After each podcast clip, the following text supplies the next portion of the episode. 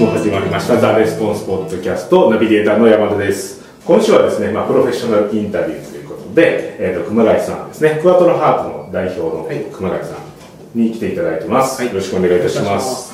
まあ、熊谷さんまあ、ご存知の方もおられるかもしれないですけど、なはい。ポッドキャスト以前にも出ていただいてましたよね、はい。小川ね。はい。そうですね。で何か治療家自身で治療家というか店舗も、まあ、5店舗ぐらいやられてるん今5ですね。店舗ですね。はい。で技術を、えー、と更新の治療家になりたいという方に教えておられたりとか、あとマーケティングの情報とかもそうですね。やっておられたりと、はもうかなりいろいろねいろいろやってねますちょっとじ自己紹介をね、はい。私の方から紹介させていただこうということで調べてたらいっぱい教会みたいなのが出て もう何言ったらいいかわからないという状況になってたんですけど、はい。でまあいろいろと店舗を展開されてたりとか、まあ、マーケティングの情報とかも出されてたりということなので、はい。まあ、治療家さんの、まあ、そういった集客とかそういったことをテーマにお伺いしていきたいと思いますので、よろしくお願いします。お願いします。はいではまあ何からお伺いしましょうかというところなんですが、まあ、現状治療家さんって私のイメージではなんか結構ホームページとかで集客されてたりとかチラシとかも結構店舗がたくさんできてきて、はい。まあ、競争は激しくなってきてるんじゃないかなと思うんですけど現状どういう状況なんですかね？まあ、その通りな感じですね。なるほど。はい。はい。まあ、広告を使わないと集客しにくい状況にはなってますよね。なるほど。なるほど。でうんそこでうん。で割とこうマーケティングの情報とかを出されたりっていうところなんですけど、はい。最近こうこうやったらうまくいくよみたいなところってなんかざっくりした聞き方なんですけどなんかありますまあ、ざっくり言うと、い。やること全部やれば勝てるっていう感じ。です。なるほど。はシンプルで、はい。あのお金使えるところが勝つんですよね。あそうなんですか。広告費をたくさん出せるところがと。ころはやっぱ勝ちますよね最終的には、まあ、これどこの業界でもそうだと思うんですけども、特に僕たちの業界だとライバルが個人なんで、はいはいはいはい、やっぱり出せる金額とかあとはそのお金持ってたとしてもリソース足りてないっていうか、こう運用する時に自分一人だと成立もしてるし、うんうん、だからその経営自体も経営と言えない経営をしてる。ほうほうほう。ん、だからこうその日でやってその日売り上げこれでで月もあのどこで売り上げ立っててどこでこうロスしてるかとかも特にチェックする時間もないみたいな、まあ、自分で全部やってて、はい。でまあなんとなく毎月終わったらうん。利益出てるこから、れだなみたいな。まあまあいいかみたいな形でやって、まあ、個人のレベルでやってる方は結構そういう方が多いそうですね。だからそれをやっぱり抜け出せないんですよね。どうしても。まあやってるとまあ分かるんですけど、はどっかでこうあの自分がやりたいこととあの、まあ、やらざるを得ないところの線引きをちゃんとしてやりたいけど我慢してこっちやろうみたいな感じのフェーズにこう移ってこないとなかなかむ難しい。いまあ、いわゆるこうどんぶり感情みたいなところから抜け出してはい。かまあ、そういうふうな状況になる頑張っていかないとしんどくなってきてるっていうところなんですそうですね。だからそこがやれる先生たちはすごくこう売り上げ上げていけるしでやれない先生たちもあのうまくやれる先生はやれるんですけどただ時間がないっていう感じですよね。ああなるほど。自分で全部忙しくやりすぎていて、てはい。っていうことですね、うん。じゃあそこの状況を、まあ、抜け出すというかところであるとかお客さんを取ったりとかいうところで、まあ実際に最近こういろいろやられててうまくいったあのマーケティングの方法とかって何か例えばありますか？ねうんとまあ、僕の中ではあのやることはやった方がはい。結果が出るっていうのは、もう見えてるというかだから先ほどやることやったら、はうまくいくっておっしゃってたんです。そのやることってどういうことがまずはホームページ作ってで、まあ、オフラインとかもあのやれるところは全部やるみたいう例えばチラシチラシ。なあとはその街頭でその看板とかもすごい効果あったりするんですよ。通りがかりとかってあの客室が全然やっぱいいんですよね。あそうなんですか通りかかりの方がいいんでか？いいですすねついでなんでなるほど。基本的にホームページもすごい集客力あるんですけどあの遠くから来るとちょっとこう良くなってくると面倒くさくなって離脱するとか。通うのがってそうですそうです。はいはいはい逆にその通りがかりだとついでなんで離脱しづらいんですよ。なるほど。もうその何かしらの行動パターンの中に入ってる人たちってことですね。だからその通りがかりの人たちをいかに取るかでその安定感はやっぱり違ってきますね。それだけでもリピート率が違ったりとかするんへで、えなるほど、うん、だからその看板とかいかに目立たせるようにするかとかあとはその一つのメディアだけだと絶対限界値があるのでそのあのスタンド看板のところにちゃんとリーフレットを置いてリーフレットの取られ方がそのスタンド看板によって全然違うわけですね。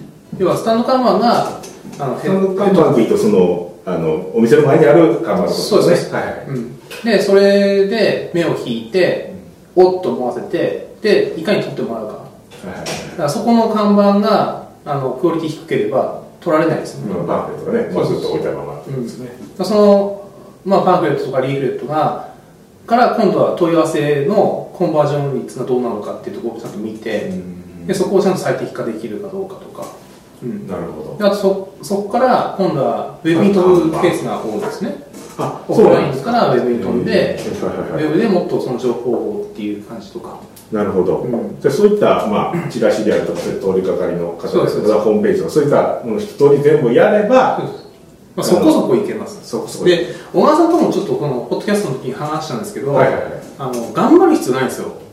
おどういうことですか？あのだからさっきのお伺いした形でやること全部やればいいけどなかなか大変そうやなどちらかというと。そう、はい。あのただそこさえこう数である程度できるようになってくるとあの30人くらいいると、はい。まあまあそこそこの売り上げ立てられるんですね。その月のお客さんというかそうそう。月に来てもらう30人1日まあ30日運営しても1日1人ずつ新規が取れてくるようなパターンであるとまあまあこう運営するのに困らないレベルの集客の人数なんですよ。あなるほど、うん。はいはいだはい。からあんまりライバルとかあのこれも多分ね小川さんのポッドキャストで言ったと思うんですけどこう絞んなくていい。そもそも。絞るというとその認知に行かなくていい。あそのうち生態です。で何々特化した生態ですとかって言わなくてもそのくらいこう取れるんですよね。なんかここに店舗がある、まあ生態やってますよっていうことをちゃんと。ちゃんと認知させられれば、うん、30人ぐらいは、まあ、来てくれるのがまあ普通やってことですね。どこどの地域でもですね。うん田舎でもよっぽどじゃない限りはなるほど。僕のクライアントって本当に日本全国どこでもいるのでうん。本当に田舎とかもいるしでそこでもちゃんと取れてるし。でで場所っていうのはあんまり関係ない。関係ないです。ね結構場所が大事みたいなところもね言われてあもちろんもちろんあの立地で集客しやすいところもあります。よ、うん。うん。あなるほど。はい、集客しやすいところはもちろんありますけどあのそうそういった問題は、まあ、多少影響しますね、ううん。で限界値ももちろんありますけどでもそこをちゃんとそこも含めてマーケティングしっかりやればあの全然どこの地域だから取れないとか料金もあの全然田舎でも7000円とかそうです。結構高いですね。高いんですよ。でもそれでも全然集客できたりとかあするんあで田舎だからあの高くできないっていうのも嘘だなっていうなるほど。実際に思いうことはもうどこでもその回せるって言ったらあれですけどある程度利益が出るような状況にするっていうのが立地でこれダメっていうことはほとんどないとないまあ、その有利不利はあっても、うん。その最低限の条件にいけないっていうことはほとんどない。ほとんどないです。ねっていうことですね。やることさえしっかりやればっていうことですね、うんでそ先ほどお伺いしたそのやることっていうのが、まあ、一つホームページがあって、でまあ看板があって、まあチラシ、うん。まあ、この3つぐらいですかやることって言ったら他にも何かある、まあ、あとその難しければ本当に折り込みとかポスティングとか、あっていうところができればあの車とかだとやっぱりその通りがかりが少ないので逆に車に対してのアピールをしなくちゃいけないんで看板でかくしたりとか。へでそあえのあとは夜こうピカピカ光ったりとかですね。はいはい。なんだあそこみたいな。ちょっとパッと通らん人にも目につくよそうそうそう。田舎だと暗いんですよね。はい暗かったりするんで光るだけでも目立つみたいな。るほど。な、うん、ああそういうことか。そのめものすごく光ってるとこばっかりのところだったらそれで全然効果ないけどそうそうそう。暗いと田ころ逆逆に田舎だと光ってないんで目立つみたいな。っていうですね。ああでもそれはでもそうでしょ。う、うん。そしたら例えば今から、まあ、やらはると、はい。店舗出してやりますっていう時にこうどういう順番で何やっていったらいいかとかっていうのってお伺いすることまあ、今から店舗を出すはい。順番としてはまず商品決めることですね、商品。はいはいはい。そうですね、まあ、で施術やるとかそういうことですかね。そうそうそうで、まあ、ちょっとねずれちゃうかもしれないですけど、はい。その商品を作る時の、まあ、ポイントがあるんですよ。はいでこの商品では解決できませんっていう線を引くっていうのがすごいポイントで。ほう。どういうことですかそれ。あの例えばうーんなんかな。お腹痛い人には整体効きませんとかああなるほど。そう僕はお腹痛くてもあの調整したりするんですけどはい。マジですかお腹痛いのもなるんですか？とかも治せたりするケースがある、うん、のであのただ一般的にはあんまりそういう効果があるないとかってイメージあるじゃないですか。はい、でそのあんまりお腹痛いのに効きそうなイメージはないですね。であのサービスなのではい。物と違ってその線引きが分かりづらいんですねで提供してる側も線引きが分かりづらいんですよ。なるほど。そうすると売りづらいんですよ。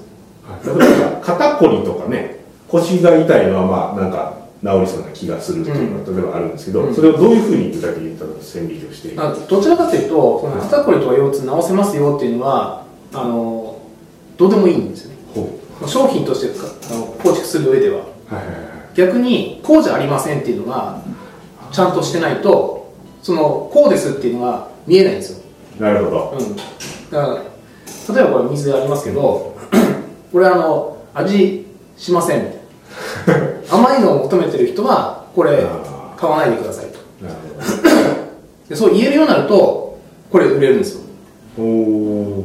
そうなんですね実際そのホームページとかチラシとかでもそういうのを書いていかんとか看板であるとかそれは書いていった方がいいと思いますね、うん。まあお客さんが今日あのえー、と教育されるっていうのはもちろんあるんですね、こうじゃないっていうのが分かってくるんですごく売りやすくなるっていうのもありますしあのなんかこう淡い期待をこう抱いてくると、でそれに対してこっちに合わせなくちゃいけない。で物だったらこう見えるじゃないですか、うん。なので、まあ、これはコーラじゃないよねっていうのが分かるんですよ。まあそうですね、うん。でもサービスだとなんかどんどんどんどんこう言ってくるんですよこれはこれはってはいはいはいはい。その来はってからこここれいけるんですか？これいけるんですか？ってなりがそうなってくるとあのどんどんどんどんその時間を取られたりとかでこっちもどうやったらいいか分かんなくなって混乱してしまうんですよね。でこのお客さんが本当にお客さんなのかどうか分かんない。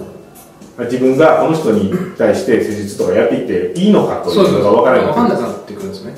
そうするとリピートしてお金払ってるのにしんどくなったりとか、うん、しんどくなるっていうのはその時間的にっていう。んですかどういう。全部ですね。精神的に。一番来るのは精神的に。あの治療家の方あがこの人来たみたい嫌やなみたいな。な だからそういうお客さんがどんどん増えてくる。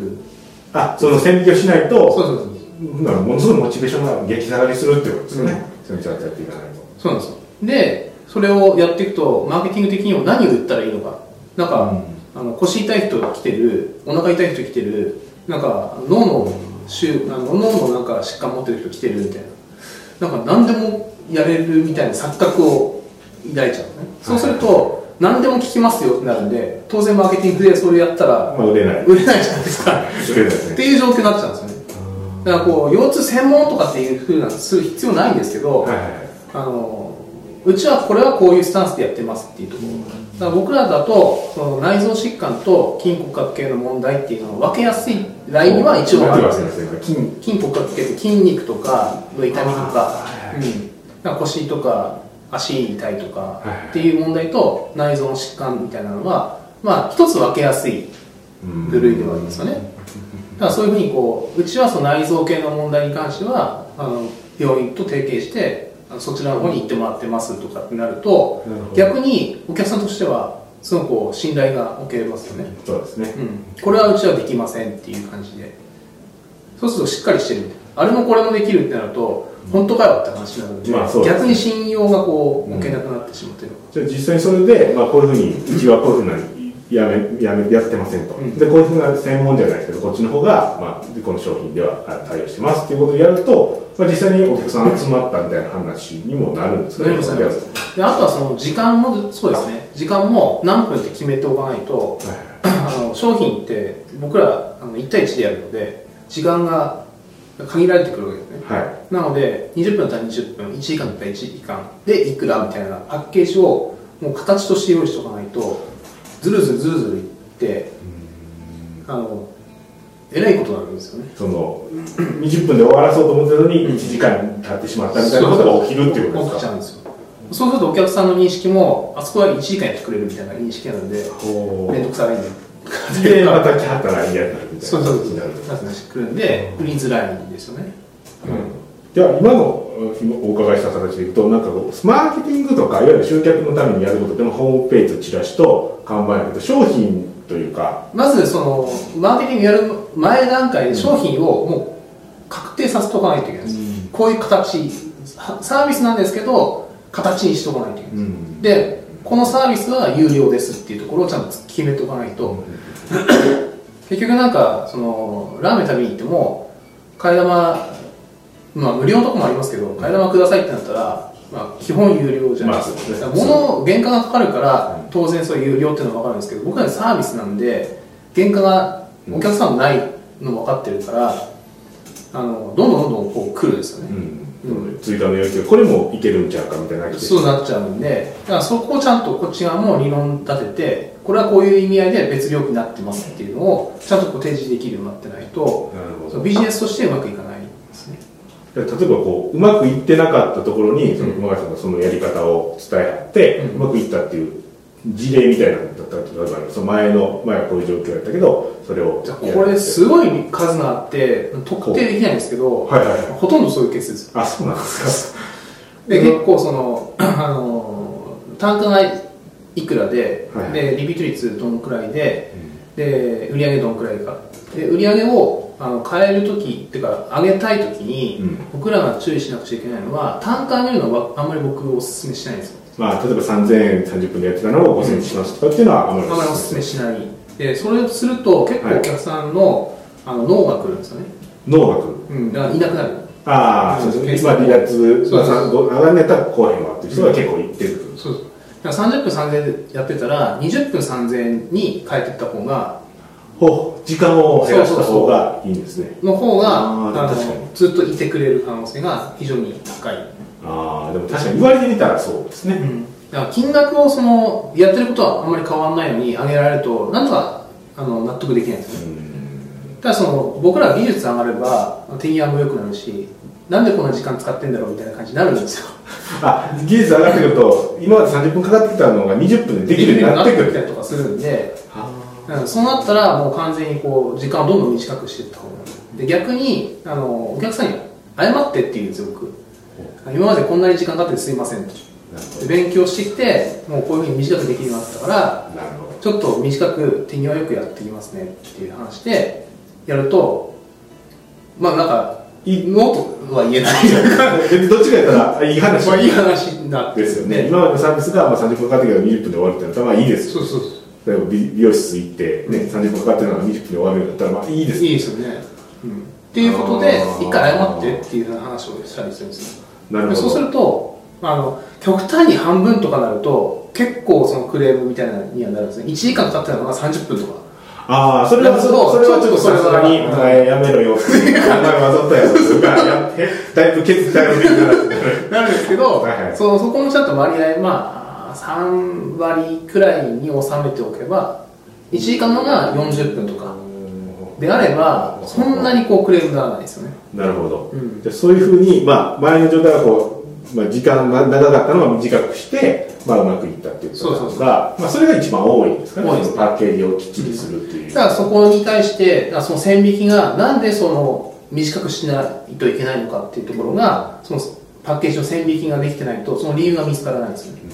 その例えばあのそのパッケージ自体がこれを直しますというふうに言ってれば、ね、そのこのぐらいの時間でその作業は作業というかその施術は終わりましたってそうそうそう言えるようになるんですけどそれがこうどこまでっていうところがないとどんどんどんどんこう時間がああ要は30分の中でベスト尽くそうっていう話になると。そうそうそう。今20分でこれ終わったけどあと10分またなんかそうです。なっちゃうんです。よ無料で実際は提供してるっていう状況になってしまうと、ああなるほどなるほどそうなっちゃうんであの時間短くするにしてもその線引きをちゃんと知っておくから短くできるっていうなるほどなるほど、そういうのがきっちりしておかない。まあそそれ言われてみたらそりゃそうですそうなんですそうなんです。ただやっぱり形がないんですごくその辺をこうあのあえて作っていかないとできないんですよね、うん、見えないからこうスルーしてしまうんですけど見えないものを見える化してあのこれはこういうサービスなんですよって。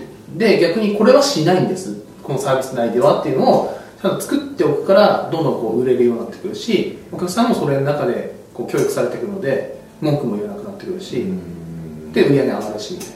まあ時間効率今まで上がりますそうそうです、ああなるほど、うん、まずはだからそういった形で商品を構築するっていうことがまずこれからお店を出していくっていう中では最初のステップとしてやんなくちゃいけない。なるほど。そのお客さん集める前に自分の商品が何なのかっていうのをちゃんと決めてそうですそうです。れをパッケージとして、まあ、30分に提供するやつは提供するやつに決めてっていうことをちゃんとしないと、そうですそうです。あの後でぐちゃぐちゃになるとそうですいうことですね。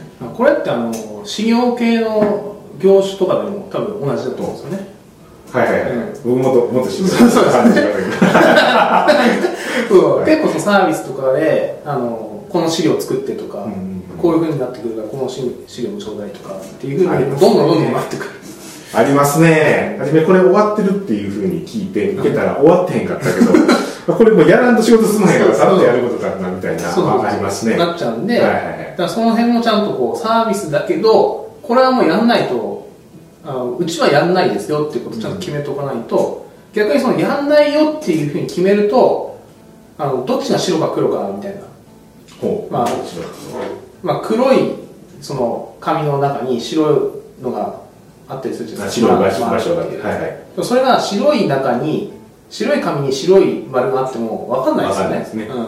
だからこれですっていうふうに言うよりも、その周りをどんどん黒くしていった方が白がこうきっちり浮かんでいく。ああなるほどなるほどそのし死ぬの自分のサービスが白丸ですねでそのやつ自体をこれですっていうんじゃなくて違うところを黒く塗りそうことで白を手立たせる。そうそうそうそう。あそういうことね。サービスはそういうふうな形で形にしていかないと、あ僕はちょっとダメだなと思うんですよ。結構相手の頭の中でこれはこうだろうっていうのはやっぱりあるので、うん。それをちゃんとこう塗りつぶしていかないと。なのでこうこれはやりませんっていうところをきっちりこの白丸を浮き立たせるためには白丸をうんと白くするんじゃなくてもう周りを黒くしちゃう、うん。その方がきっちりこの白の丸が分かってくるんで、おそらく自分でもそうなりますね。そうなんそうなんですよ、うん、そうなると。どんどんどんどんこうマーケティングが逆にうまくいく、ああなるほど。まあ、マーケティングをやるお客さん集める前の下地作りみたいな形です。ごい重要というとそうですね、うん、ここをまずきっちりやっていくことがまずそのマーケティングをうまくやる上で、まあ、マーケティングをうまくやるのもそうですし利益を出す上では絶対的に必要だなっていうのは僕は思ってます、なるほど。うん。例えばまあそれができましたと、はい。でちゃんとこの自分はここをやると、うん。で決めてお客さん集めますっていう時に、はい。あのどういったことが次,、はい、次はあの産業工程のやっぱりロスを見ていかないといけないのおでなかなかマーケティングの話まで行くままあでいかない。そうですそうねですね。まあここはまあマーケティングなんですけど結局はい。メディアを使うわけじゃないですか、で、まあ、効果があるメディアってどどこでもまあホームページですよね。まあ一つ。まあ一つねはい。でホームページがまず今のどの業界でも中心的にあると思うのであのホームページ作らなくちゃいけないと、はい。ホームページ3ヶ月くらいかかりますね。あそうですね。はいはい。そのどんなにするかとか、上げていくとか、うん。はいはいそうですね、それをだからまず作らなくちゃいけない。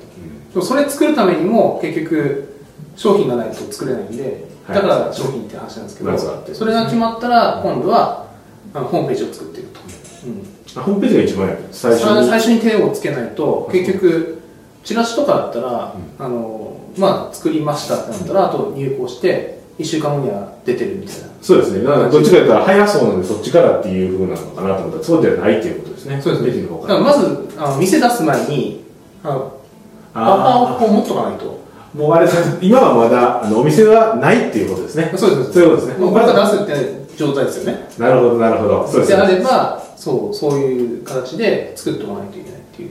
その時間がかかるからこそお店出す前にもう着手しとくっていうことです。ねホームページ制作の方そうです。